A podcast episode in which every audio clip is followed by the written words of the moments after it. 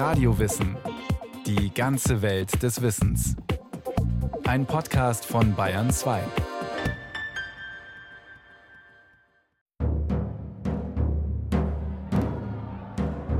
Es war lebensgefährlich, dem zum Tod verurteilten Freund jetzt noch nahe sein zu wollen. Der Hohe Rat der Priester und Schriftgelehrten hatte den Wanderrabbi Jesus aus Nazareth wegen Aufruhr und Gotteslästerung angeklagt, und der Statthalter des römischen Kaisers hatte ihn widerwillig zum Tod verurteilt, am 14. Nisan des Jahres 30 unserer Zeitrechnung.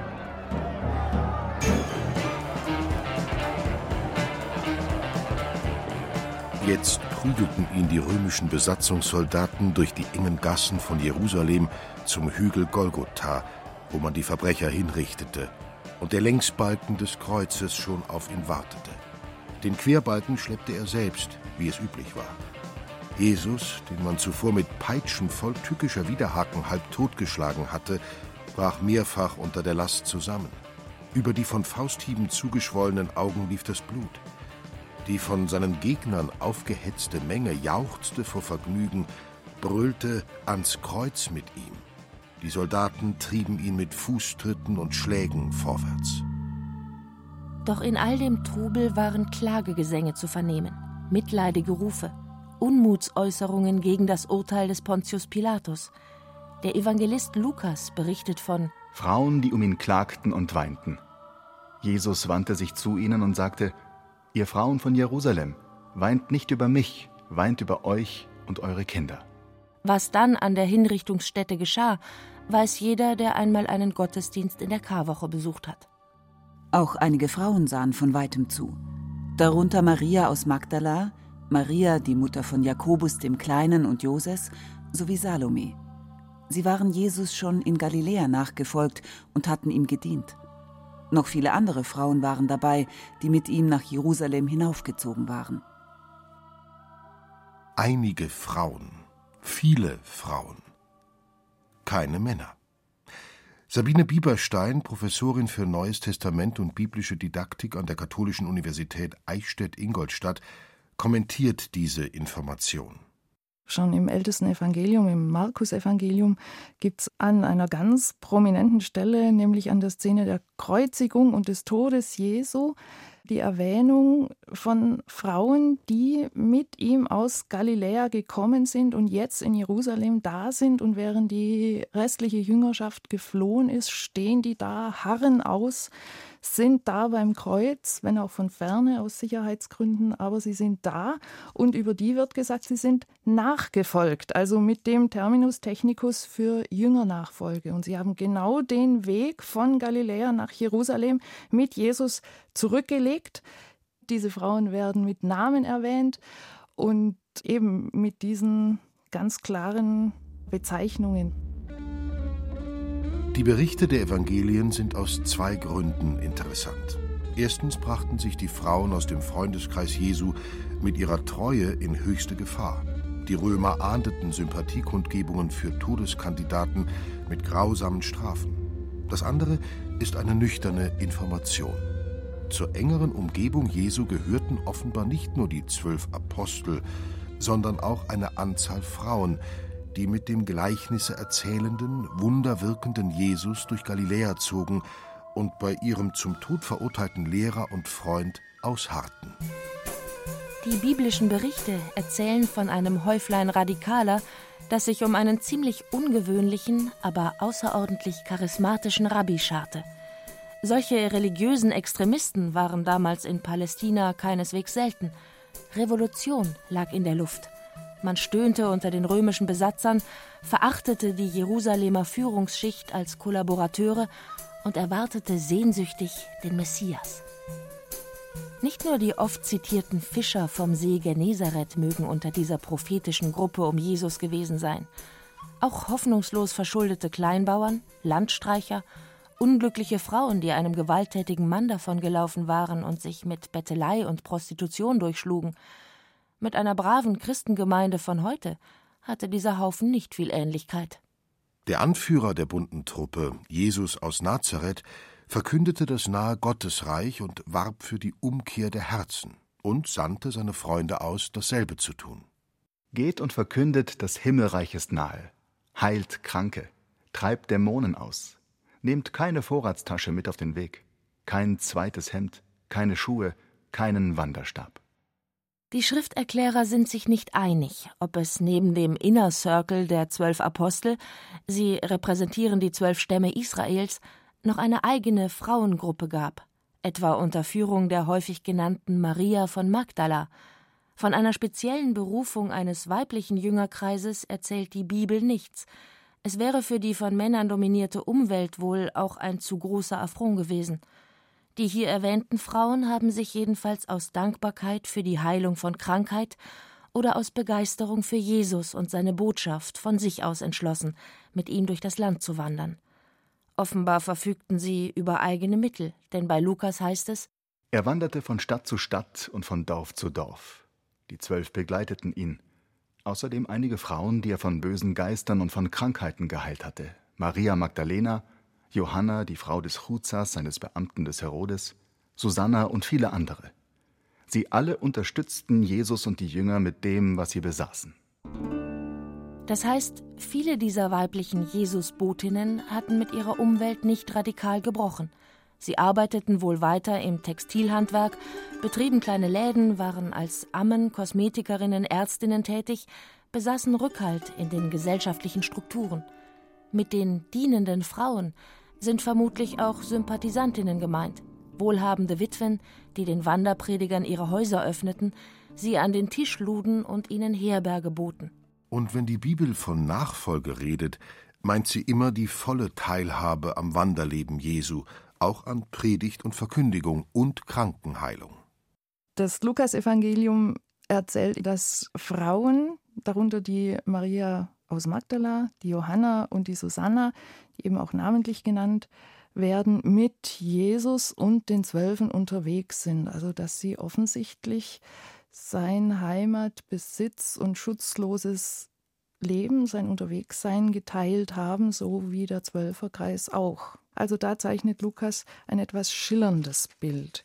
Lukas lässt dann auch eine große Gruppe von Jüngern und Jüngerinnen ausgesandt werden und die sollen jetzt genau das Gleiche tun wie er, nämlich das Reich Gottes verkündigen und Kranke heilen und in die Häuser gehen und mit den Leuten sprechen.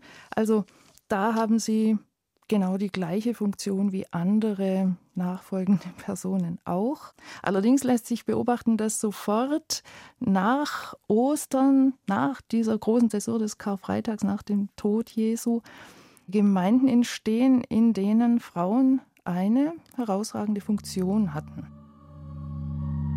Das Warten auf den Messias, die Gleichnisse vom Gottesreich, die Gruppe um einen Wanderprediger, das war nichts Besonderes in den aufgewühlten Jahren nach der Zeitenwende. Unerhört schien es allerdings, wie dieser Jesus aus Nazareth auf die Menschen zuging, wie er alle Schranken einriss, sich um Konventionen und Tabus überhaupt nicht scherte. Eine Frau hatte es damals nicht leicht in der israelitischen Gesellschaft. Der Ehemann wurde ihr vom Vater ausgesucht und sie ging in sein Eigentum über. Er konnte sich scheiden lassen, wenn sie Ehebruch beging oder das Essen anbrennen ließ. Die Frau ließ sich in der Regel in der Öffentlichkeit nicht sehen und durfte sich auch im Jerusalemer Tempel nur in einem bestimmten Vorhof aufhalten, weil sie wegen der Menstruation als potenziell unrein galt. Kein Wunder, dass jeder männliche Jude beim Morgengebet aus vollem Herzen Gott dankte. Gepriesen seist du ewiger, unser Gott, König der Welt, der mich nicht als Heiden erschaffen hat, nicht als Sklaven, nicht als Frau. Gewiss, es gab auch gegenläufige Tendenzen. Die Bibel unterstreicht im ältesten Schöpfungsbericht die Gottebenbildlichkeit der Frau und erzählt von unwahrscheinlich starken Frauengestalten wie Deborah, Judith und Esther, die ihr ganzes Volk gerettet haben. In den Widerstandsbewegungen zur Zeit Jesu waren offenbar auch Frauen aktiv, und Jesus ist nicht der einzige Rabbi gewesen, der sich mit Frauen umgab. Aber in aller Regel war das Verhältnis zwischen Mann und Frau von Machtgefälle und Distanz gekennzeichnet. Es gab Rabbis, die auf der Straße nicht einmal mit Frauen aus der eigenen Familie redeten. Jesus aber schickte sein weibliches Gefolge zum Verkündigen in die Häuser. Er predigte keine Emanzipation im modernen Sinn, Aber er behandelte Frauen grundsätzlich als Persönlichkeiten, nicht als Besitz oder Anhängsel von Männern. Er gestand ihnen die gleiche Würde und den gleichen Verstand zu. Er diskutierte mit ihnen über theologische Fragen und nahm ihre Erfahrungswelt ernst.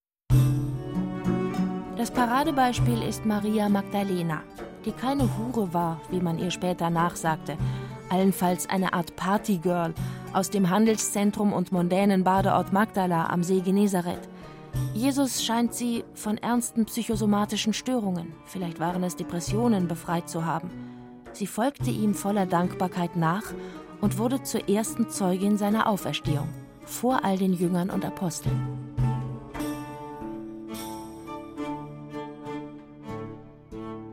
Jesu Begegnungen mit Frauen, wie sie in der Bibel erzählt werden, kommen meist zufällig zustande und enthalten in der Regel eine Provokation für den Zuhörer. Zum Beispiel die Szene mit der seit zwölf Jahren an Blutungen leidenden Frau. Jesus wandte sich in dem Gedränge um und fragte, Wer hat mein Gewand berührt? Da kam die Frau zitternd vor Furcht, sie fiel vor ihm nieder und sagte ihm die ganze Wahrheit. Es ist eine furchtbare Wahrheit. Seit zwölf Jahren ist die Frau ständig unrein, das heißt unberührbar, von jedem gesellschaftlichen Kontakt ausgeschlossen. Ihr ganzes Geld hat sie für Behandlungen ausgegeben, erfolglos. Jetzt nimmt sie ihren ganzen Mut zusammen, berührt schüchtern und scheinbar unbemerkt von hinten das Gewand des berühmten Wundertäters und spürt tatsächlich sofort, dass sie geheilt ist. Doch Jesus lässt sie nicht weggehen, bevor er sie nicht ganz gesund gemacht hat. Er will ihr das Minderwertigkeitsgefühl nehmen, die Angst. Sie soll sich nicht mehr verstecken, soll zu ihrer Krankheit stehen und sich die Würde nicht von grausamen Konventionen nehmen lassen. Erst dann ist sie wirklich geheilt.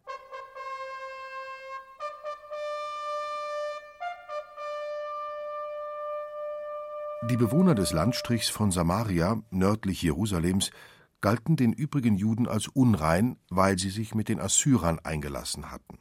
Sie hatten ihren eigenen Tempel auf dem Berg Garizim. Ganz in der Nähe, am Brunnen von Sichem, heute Nablus, trifft Jesus eine Samariterin und wendet sich nicht voll Verachtung ab, wie es jeder anständige Jude getan hätte. Jesus sagte zu ihr: Gib mir zu trinken. Und jetzt entspinnt sich ein ziemlich anspruchsvolles theologisches Gespräch über den Wert des Wassers und das lebendige Wasser, das Jesus zu schenken vermag. Gemeint ist damit das ewige Leben und über die beiden konkurrierenden Kultorte Jerusalem und Garizim. Jesus sagte zu ihr: Glaube mir, Frau, die Stunde kommt, zu der ihr weder auf diesem Berg noch in Jerusalem den Vater anbeten werdet.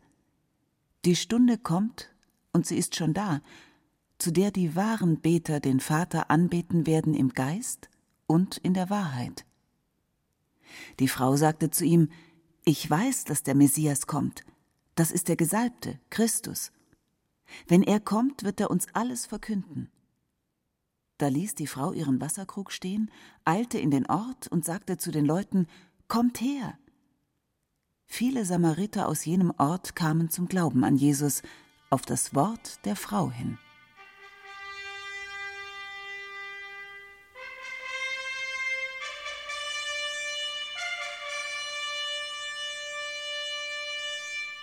Wieder eine Frau, diesmal eine ausgestoßene, unreine, misstrauisch beobachtete, die Jesus mit der Verkündigung seiner Botschaft beauftragt, wie die Zeuginnen seiner Auferstehung.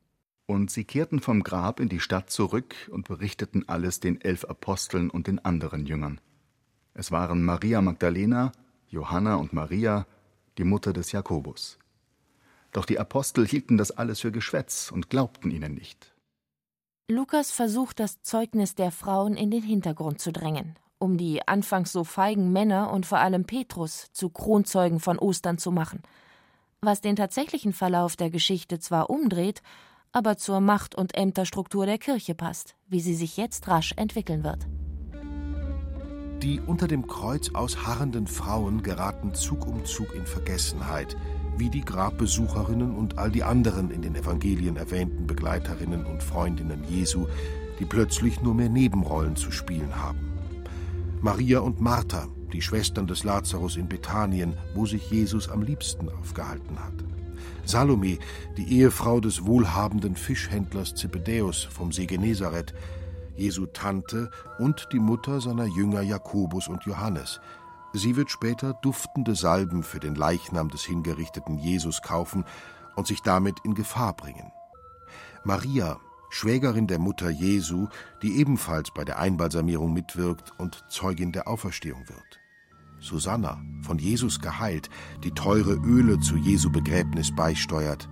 Johanna, vielleicht die mutigste von allen, denn ihr Mann ist der Finanzminister von Herodes Antipas und sie wohnt in dessen Palast.